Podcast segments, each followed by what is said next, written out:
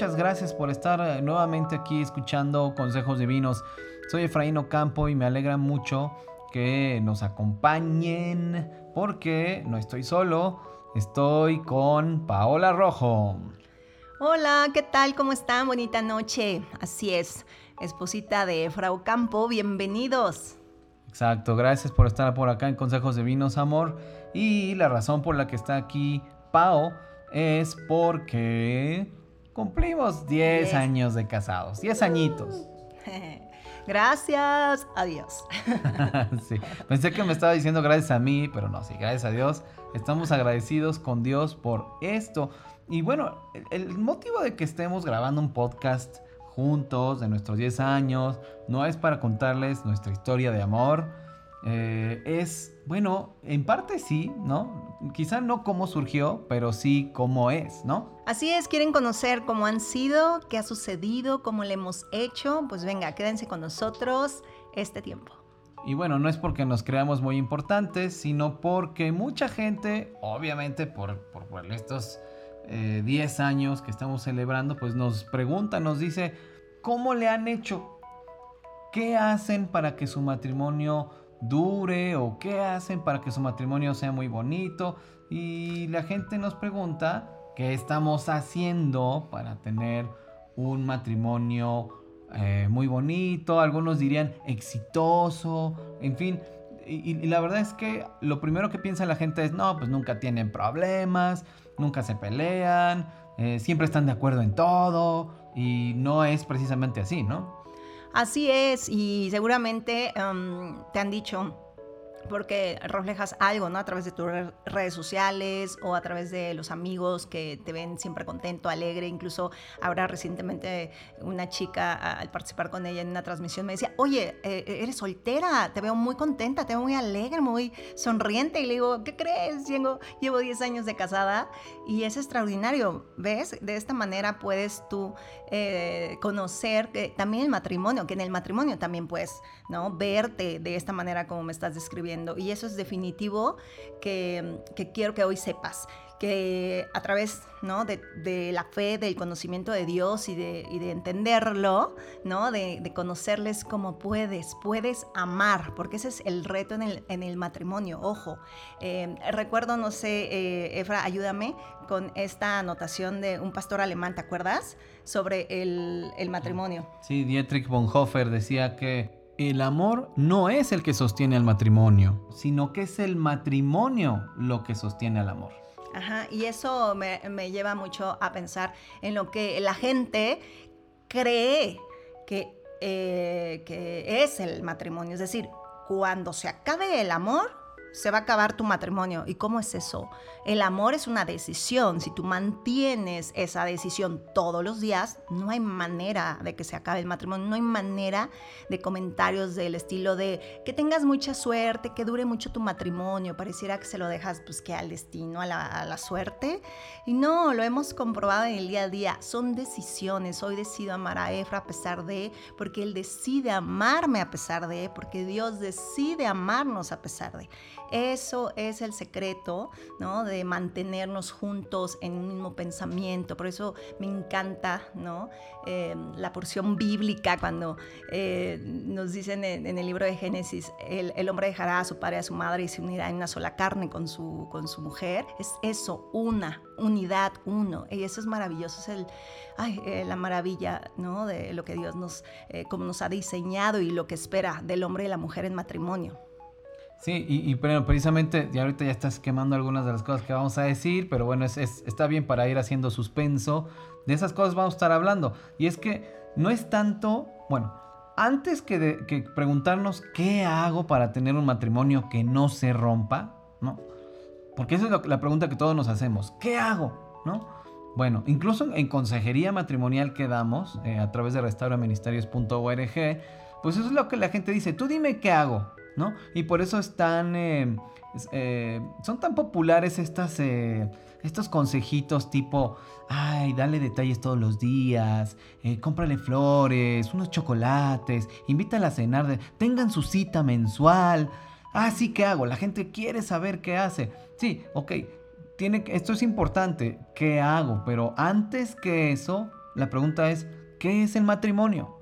Porque si tú crees que nada más es convivir con una persona e ir capoteando, y te la llevando de muertito y a pesar de todas las broncas, y ay, por eso la gente dice, a ver cuánto duramos. Pues no, es porque no entendemos qué es el matrimonio. Y déjame ilustrarlo así, ¿no? Algunos compran eh, eh, computadoras con mucho poder de procesamiento para usar programas de edición de video, de audio, de imágenes, para jugar videojuegos, ¿no? O, para tener videoconferencias. Y, y, bueno, tu computadora puede hacer estas cosas al mismo tiempo, no necesita poder de procesamiento.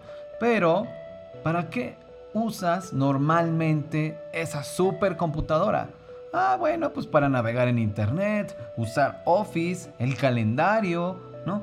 Entonces, llevando esta analogía que a lo mejor tú dices, ¿y qué tiene que ver? Bueno, tienes un matrimonio, pero ¿para qué piensas que es? ¿Solo para estar con alguien y no estar solo? ¿No? Para que esa persona te haga feliz. Para eso no es el matrimonio. Entonces, claro que viene la frustración y la decepción porque, ay, pues es que no me hace feliz esta persona. Oye, perdón, el matrimonio no es para que alguien te haga feliz, ¿no? Mucha gente se pregunta, ¿para qué tener, eh, para qué estar casado, ¿no? Y entonces, pues tienen muchas expectativas de lo que debería ser, pero la realidad de lo que haces nunca te llevará a lo que crees que debería ser, ¿no? O sea, ay, yo creo que el matrimonio es esto. Claro, pero ¿qué haces? Si tú crees que el matrimonio es A, pues ¿qué estás haciendo para vivir esa realidad del matrimonio? Entonces, eso, eso también es, pasa mucho, ¿no? Em, no estamos haciendo lo que creemos que es. Bueno, de entrada no sabemos ni para qué es el matrimonio. Entonces, si no entendemos qué es el matrimonio, para qué es el matrimonio, cómo gozarlo, cómo caminar con tu cónyuge en el día a día, pues otra idea va a dirigir tus expectativas de lo que es. Y no vas a entender el matrimonio. Y si no entiendes el matrimonio, no vas a disfrutarlo. Es más, lo vas a sufrir. Entonces, Conocemos todo el tiempo a personas a las que les ayudamos a entender qué es el pacto matrimonial y nos dicen, estoy muy arrepentido de haber destruido mi matrimonio. ¿No? ¿Por qué? Pues porque dejé que ideas estúpidas, que ideas egoístas de las que habla mucha gente estos días, pues me influyeran, ¿no? Vi el matrimonio como un pañuelo desechable y bueno, ahora estoy destruido, pues porque no era un pañuelo desechable. Pensé que solo importaba mi amor propio y eso quise creer, pero realmente no es que me amé, sino que fui egoísta.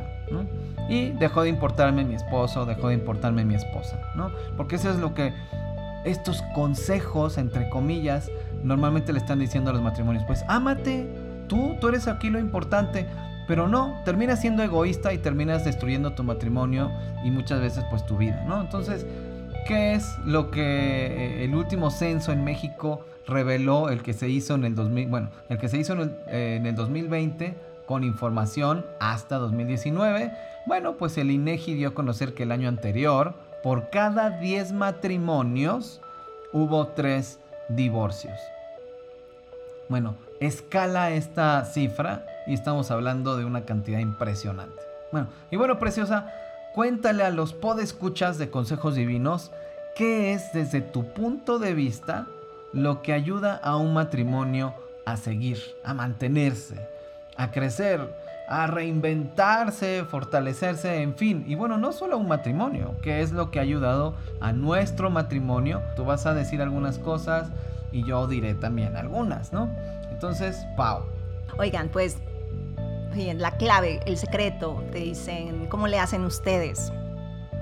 Definitivamente y así, y así arranqué, gracias a Dios, porque Él es el que, yo me refiero de esta manera, Él es lo máximo. ¿En qué sentido? Él te enseña del amor, Él te enseña de las relaciones, Él te enseña del matrimonio, te enseña incluso de las finanzas, te enseña de mm, cómo poder administrarte en todas las áreas de tu vida, incluso también cómo te alimentas, ¿no? ¿Por qué? Porque Él nos da un orden, Él es el maestro del orden, porque Él creó el universo y tú puedes ver la perfección, ¿no? Puedes entender cómo funciona todo, cómo funciona siguiendo el pacto, manteniendo y honrando, el pacto. El pacto matrimonial, un pacto que haces con tu esposo, con el que te vas a unir, con el que vas a compartir tu vida y no, y no mientras eh, todo vaya bien, vas a compartirlo cuando vaya mal, cuando vaya más o menos. Em, eh, te dirá el gurú de moda, te dirá el eh, speaker de moda, los secretos para ser feliz, los secretos para mantener el matrimonio, ¿sabes? No hay un secreto que eh, puedas tú hacer para mantener el matrimonio, porque ese lo vas a hacer al rato, lo vas a hacer mañana, a la semana te cansaste y en el mes ya no lo haces, ¿vale? Entonces, no hay aquí una fórmula, simple y sencillamente es tomar la decisión todos los días de mantener el pacto. ¿Qué es eso, Pau? Es amar a mi esposo. Amar, bueno, de entrada, ¿no? Entender que hay dos grandes eh, mandamientos. Uno, amar al Señor, tu Dios, con todo tu corazón, con toda tu alma y con toda tu mente. En ese sentido, yo conozco a Dios, conozco eh, lo, lo que quiere para mí, conozco su plan, conozco de Él, conozco de su amor, lo podemos ver a través de este libro maravilloso que es la Biblia. De esta manera tú entiendes que Él también te enseña de que este mandamiento es el más importante y el primero de todos. Pero hay uno segundo parecido a este que dice, ama a tu prójimo como a ti mismo. Mi prójimo, mi esposo. ¿Ok? Porque luego vemos ah, al otro, el que está allá afuera, el vecino, el de acá y el compañero de trabajo. No, mi esposo está en mi casa, mi esposo es mi prójimo. ¿Ok? A partir de ese, de ese entendimiento es como podemos em, entender o tener todo, todo, todo, todo el mapa, ¿no? De lo que es la vida, de lo que es eh, el, vivir, ¿no? Bajo esta creación, bajo este eh, hermoso planeta llamado Tierra que nos, en el que nos ha puesto Dios. ¿Para qué? Para adorarle a través de nuestra vida, nuestro matrimonio, nuestro orden en las finanzas, de cómo cuidamos, de cómo nos alimentamos, de cómo respetamos ¿no? y entendemos todo, todo lo que hay para nosotros poder estar bien con mi prójimo, ajá, llámese esposo o llámese otra persona, ¿vale? Entonces, en esa medida, teniendo este orden, llevando a cabo esta, este pacto, es como todo estará bien. Estaré bien con Dios, estaré bien con mi esposo, estaré bien conmigo, porque en la medida en que yo esté bien, mi día está bien, estoy bien mentalmente, está bien mi corazón, estoy bien emocionalmente, estaré bien con mi esposo y con el prójimo, ¿no? Eh, llámese, reitero, ¿no? Con todas las personas, estos círculos sociales en los que nos relacionamos. Es así, ¿no? Esposo, es así, ¿no, Efra? ¿Cómo ves? Pues claro, el pacto matrimonial es de tres. Es con el esposo, del esposo hacia el esposo, del esposo hacia la esposa y de los esposos hacia Dios. ¿no? Entonces, y porque necesitamos a Dios en el matrimonio. O sea, no, no es algo que tú haces porque, hay, e, este, Pau, pues eres super wow, Efraín, mira qué calidad de ser humano. No, es, es Dios el que hace la diferencia en tu matrimonio. Entonces, eh, yo les voy a hablar de otro punto, ¿no? Porque eh, en ese sentido de lo que está diciendo Pau, que mucha gente nos ha dicho, eh, sobre todo ahora que cumplimos 10 años, pues ojalá y duren muchos años más, ¿no? Ay, deseo que tu matrimonio dure mucho tiempo, porque ya parece que ya no es natural o sea, más, bien, parece que el matrimonio no es natural, ¿no? Es, muy difícil. Entonces, todo esto está relacionado con una idea muy popular, ¿no? Esta, esta de qué suerte tuviste de que te tocara a Paola de esposa. Qué suerte. ¿Por qué? Porque hay gente que dice, no, pues yo no tuve suerte en el amor, ¿no? Mi esposo o mi esposa, pues no, no, no son tan chidos, ¿no? Como la tuya, como el tuyo. Entonces, de verdad es una cosa de suerte. Es como el que te tocó, es la esposa que me tocó. Esto revela que muchos realmente creen que es una cuestión de suerte. Y yo, yo me enamoro de alguien que quién sabe cómo sea en realidad, ¿no? Quién sabe cómo es, pero a ver si tengo suerte de que sea una buena esposa, ¿no? esto no tiene sentido, ¿no? Me caso con esa persona y entonces comienzo a conocerla realmente y resulta que salió una mala esposa, ¿no? O un mal esposo, ¿no? Ups, fue la suerte que me tocó. Vienen los problemas y no hay voluntad de hacerles frente. Ah, pues ¿por qué? Ah, pues porque me salió una mala esposa y entonces, pues yo no le voy a echar ganas. Porque me, ¿Para qué si me salió? ¿Qué es lo más fácil si te salió una mala esposa, si te salió un mal esposo? Pues votarla, votarlo, deshacerte de la persona. ¿Por qué? Tuviste la mala suerte, ¿no? Y también esto supone una cosa, que tú eres, tú estás bien, tú eres eh, eh, la persona que está haciendo bien las cosas, es la otra persona, la otra parte la que está haciendo mal las cosas. Entonces esta falta de autocrítica te la llevas contigo a tu próxima relación y pues oh sorpresa, también te va a tocar otra mala persona, pues porque el problema te lo estás llevando contigo, ¿no? El problema eres tú también. Entonces, pues no hay voluntad de reconocer que yo tengo problemas y trato de convencer a mi esposa de que soy así, ¿no? Y no me esfuerzo en hacer algo en mi beneficio y en beneficio de mi esposa, ¿no? Y como todo el tiempo escuchamos mensajes de los que supuestamente eh, saben diciendo, no tienes por qué estar con alguien que no te hace feliz. Vete, huye de ahí, de esa relación. Entonces están provocando que la gente no esté viéndose, ¿no? En un espejo. Están provocando que la gente se victimice, ¿no? Estamos en la era de la victimización y esto afecta a los matrimonios. Entonces, esto parece cierto porque claro, tu esposo o tu esposa tiene problemas en los que tiene que trabajar, claro que sí, pero tú también. Entonces, por eso parece cierto. Entonces, lo escuchas y dices, claro, si la persona no me hace feliz, pues ¿qué hago en esta relación? Le preguntas al esposo, ¿no? Nosotros le, preguntamos al esposo, oye, pues ¿qué haces para ser feliz tú?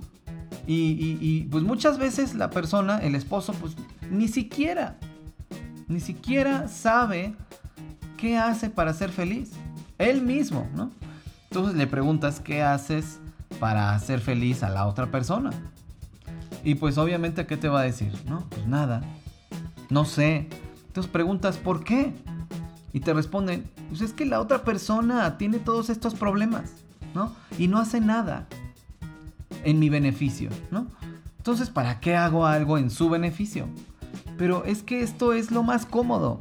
Solo estás pensando en ti en tus expectativas y ya, ¿no? Entonces no es una cuestión de suerte, ¿te das cuenta? Lo más importante para ti se convierte en lo que esperas de la otra persona. Y perdón, esto no es el matrimonio. Y bueno, y Pau y yo tenemos esta misma tentación de centrarnos en nuestras expectativas o en nosotros mismos, porque somos humanos, ¿no? Pero lo que creemos acerca de Dios, de su amor y del matrimonio, pues se opone o más bien contrarresta nuestro egoísmo natural, humano, ¿no? Entonces nos cura de nuestro egoísmo, es decir, mantener este compañerismo, esta relación con Dios, esta comunión con Dios, cura mi egoísmo. Porque Dios no es egoísta. Dios ama y me ama a pesar de mí mismo. Entonces veo este amor y pues cura mi egoísmo. Porque entonces digo, mi amor hacia Pau, ella no se lo tiene que ganar. Entonces no es cuestión de suerte. Si Pau hace algo que está mal, no, no, es cuestión de suerte y decir, ay, me salió una mala esposa. O yo mismo, ¿no? Hacer algo que está mal y que, y, que Pau diga eso mismo. Entonces, eh, dice la Biblia que el amor cubre multitud de pecados y a eso se refiere, ¿no? Es, esta otra persona es tan imperfecta como yo, ¿no? Esta otra persona, si espero a que se gane mi amor, pues ya está en chino, o sea, ya entonces como dicen los gurús, desgraciadamente, ¿no? De las relaciones hoy en día, pues es, pues vete, ¿no? Pues sí, la otra persona está a veces tan rota como tú, a veces está más rota. Bueno, somos un par de rotos. El amor de Dios nos ayuda a cubrir los pecados del otro, porque yo, yo mismo fallo, ¿no? Entonces, ya para terminar, pues no es suerte, es que conozcas qué es el pacto matrimonial, como Pablo estaba diciendo, para honrarlo. Y así, pues, pues, tomar responsabilidad y hacer tu parte, tu parte, lo que tú tienes que hacer. Y eso es lo que hago y lo que hacemos. Así es, ahora que comentas eso, me lleva a este siguiente punto. Amar al otro pensando también en lo que necesita y en lo que quiere. Eh, tenemos expectativas siempre, ¿no? Eh, las mujeres, ¿no? Hablo desde esta parte de género, esta parte de espero que el esposo, espero que haga, diga o llegue con las flores. Ah, no, o sea, esas son expectativas. Siempre estamos y nos movemos en expectativas y no solamente en esta parte del matrimonio, en todo, en todo estamos igual. Espero que el presidente, espero que mi eh, compañero de trabajo, ¿no? Eh, así nos movemos, se rige el ser humano de esta manera. Ahora bien, entendiendo el matrimonio como unidad, ¿no? Fíjate, como ser uno es, el esposo está en la misma sintonía que yo, quiere lo mismo que yo, estar bien, ¿no? Darle lo mejor al otro, porque sabe que dándole lo mejor al otro, ojo, no estoy hablando de algo material, estoy hablando de algo de, de él. Estar bien es la sonrisa, la atención, esta escucha, eh, activa, esta, esta comunicación asertiva. Eso es eso, me refiero a todo eso, que es de lo que ahora, hoy en estos tiempos, ¿no? no se carece mucho de esta parte Parece que estoy hablando con un robot porque no, no, no, quita la mirada del celular. Parece que hablo a la pared porque no me escucha. Parece que, o sea, que no vivo con alguien porque a pesar que está ahí, no me, no me atiende en las necesidades de todo tipo. ¿eh? Entonces, eh, ojo con eso porque si nos seguimos moviendo ¿no? De esta manera, ¿no? Obviamente está este desgaste, ¿no? Y llega a haber ya, ¿no? Una, eh, una afectación a nivel, ojo, emocional y física, ¿no? Esta parte de estoy, estoy cansada, me duele todo y luego no, no entendemos como el origen de, de, toda la situación que estamos viviendo. Ahora se ha exacerbado más porque los matrimonios están, es, el año pasado principalmente, ¿no? Los las 24 horas de todos los días estaban eh, juntos. Entonces, esto es muy, muy, eh, muy importante que atender porque en la medida que demos al otro, él entenderá, ¿no? Que es lo que también tiene que hacer hacia o sea, es esta, esta, esta parte recíproca en donde a lo mejor, y el esposo tiene una forma de ser, pero si se comunica a la esposa, hazlo como sea, con tu forma de ser, pero hazlo, ya me estoy comunicando. Porque, eh, ¿no? De qué tienes, nada, claro que tenemos algo, necesitamos comunicarnos. Y, sabes, es eh, el que adivina, adivina que tengo ¿no? El que estoy callada, pues imagina qué hiciste. El que estoy enojada, pues recuerda qué me pudiste haber hecho, ¿no? Entonces es amar. Amar es pensar en el otro. Ojo, en el otro no estamos eh, como matrimonio, cada quien por su lado. Por eso les digo, es una unidad. La unidad quiere estar bien, quiere, quiere eh, vivir feliz, quiere vivir contento, quiere vivir en plenitud. Entonces es entender que tú vas a estar bien si el otro está bien y, viceversa. Es simplemente entender cómo está diseñado el matrimonio. Unidad, no puedo, no puede caber si eres em, tú creyente en Dios, no puedes tú caminar en un sentido opuesto al de tu esposo. Los dos están unidos porque han decidido mantener un pacto para toda la vida. ¿No? Y ese pacto tiene obviamente mucho, mucho en medio, o sea, tiene esa decisión de, reitero, amarte, sí, a pesar de todo lo, que hace ratito también comentaba Efra, ¿no? Pero eso es la mejor, la mejor decisión que puedes tomar en la vida. ¿Por qué? Porque los seres humanos somos, em, eh, sí, con muchas eh, imperfecciones, defectos, es que mi esposo es así asado, sí, yo también soy así asado, es que mi esposo no actúa como espero, no, yo también no actúo como él esperaría, ¿no? Entonces no podemos nosotros tener o traer esas excusas para romper algo, más cuando estamos en el entendido de que hemos tomado una decisión con el otro, de un compromiso, de mantenerlo, de respetarlo, de honrarlo.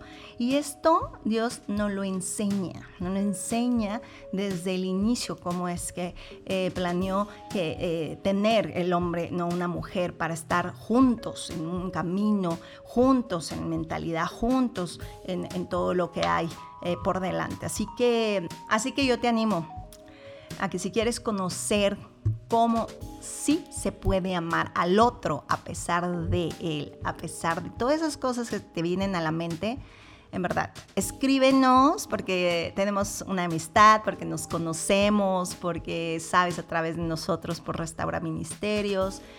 Con gusto lo haremos. En verdad Dios ha sido bueno con nosotros, ha sido bueno en este tiempo. ¿No, Efra? Uf, uf, pues muchísimo.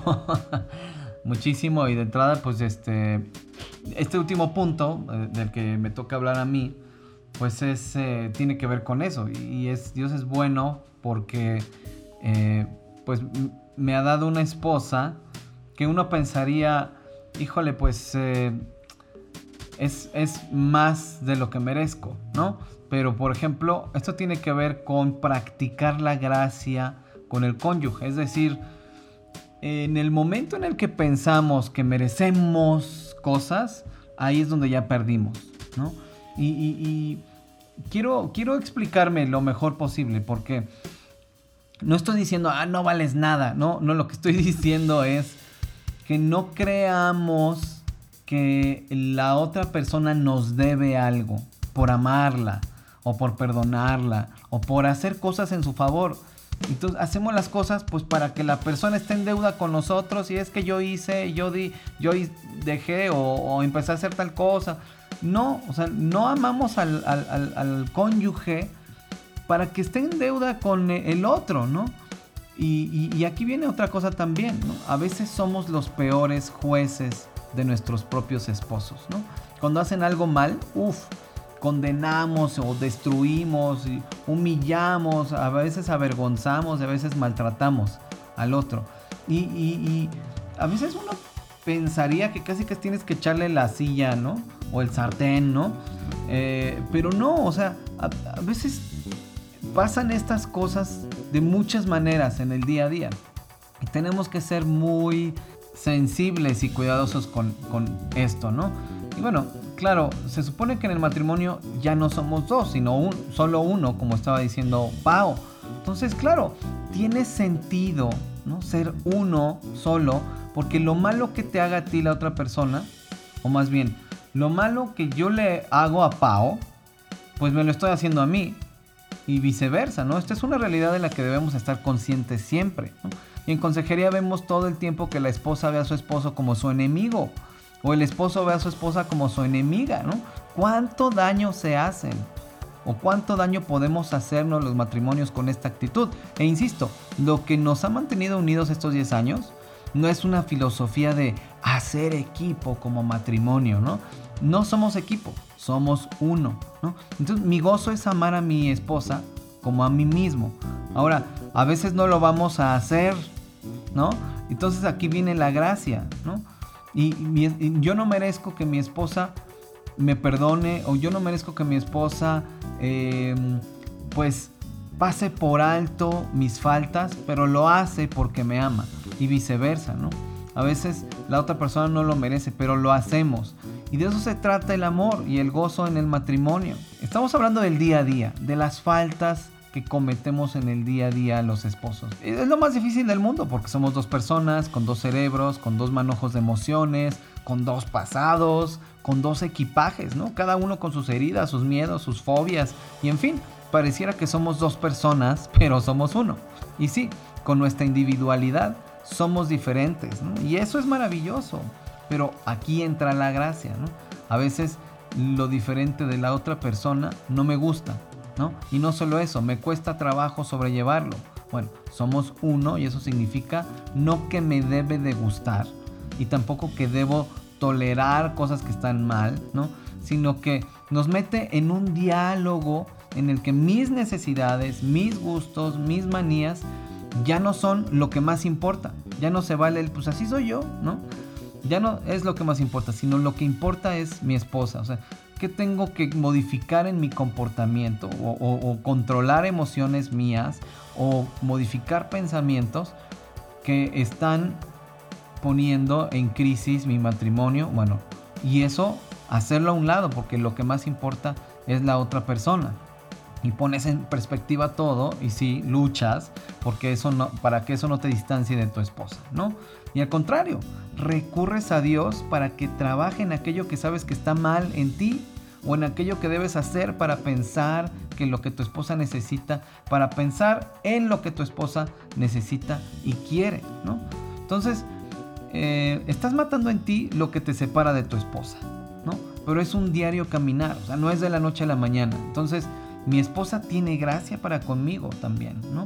No usa mis debilidades ni mis errores, ni mis defectos para herirme, ni yo uso sus debilidades y sus errores y sus defectos para herirla, ¿no? Tampoco, ¿no? Sino usamos estas cosas para llevar a la otra persona a Cristo. Y ella usa mis debilidades, mis errores, mis defectos para llevarme a Cristo. Y entonces, wow, la verdad es que hay tanto que decir que yo creo que mejor aquí lo dejamos porque estamos soltando una bomba de información que pues eh, puede ser difícil de sobrellevar, pero bueno, aquí se queda en el podcast para, para ti, para tu cónyuge, eh, amigos y hermanos, gente que nos sigue en Consejos Divinos. Y pues amor, pues gracias, gracias por, por eh, haber compartido un poquito de, pues sí, de lo que hacemos, de lo que vivimos y que lo compartimos así, casi, casi como a manera de consejo. Sí, esposito, muchas gracias. Gracias a ti por estos 10 años. Gracias por amarme. Sí, con todo eso que traigo, con todos, eh, todas esas faltas, ¿no? Con todo lo que Dios em, espera, ¿no? Que también yo siga perseverando y siga eh, buscando, ¿no? Estar bien con Dios, porque sé que de esa manera estaré bien contigo, con los demás. Así que gracias, mi amor. Te amo. Yo también te amo, niña bonita. Y bueno, pues de eso se trata, ¿no? De, estar en el mismo canal. Y pues también gracias por, por, amarme, pero bueno, para que no le empiece a escurrir miel ahí a sus, en los monitores o en sus audífonos, pues eh, gracias por escuchar. Y oramos porque este podcast sea de bendición para tu vida y claro, para tu matrimonio. Y voy a concluir diciendo que nuestra meta no es cumplir un año más, ¿no? O cinco años, o diez años, ¿no? Nuestra meta no es llegar a las bodas de oro, ¿no? Sino que nuestra meta es que lo que hacemos honre a Dios y honre el pacto matrimonial que hicimos entre nosotros y con Él. Y bueno, nuestra meta es honrarnos mutuamente. Nuestra meta es eh, que honrar a Dios a través de nuestro matrimonio, a través de nuestras vidas, cada día. Entonces, esa es nuestra meta y te animamos a que la hagas tuya también. Así que Gracias preciosa y gracias por estar en Consejos Divinos en este episodio. Y gracias a ti que escuchas, me despido diciendo que Dios sea contigo. Y, hasta, pronto.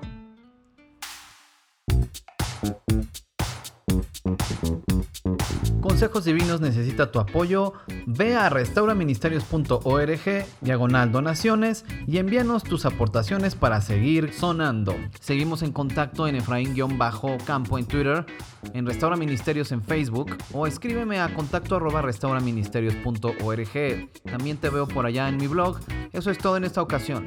Hasta la próxima y recuerda, seamos siempre y en todo el brazo extendido de Dios. Thank you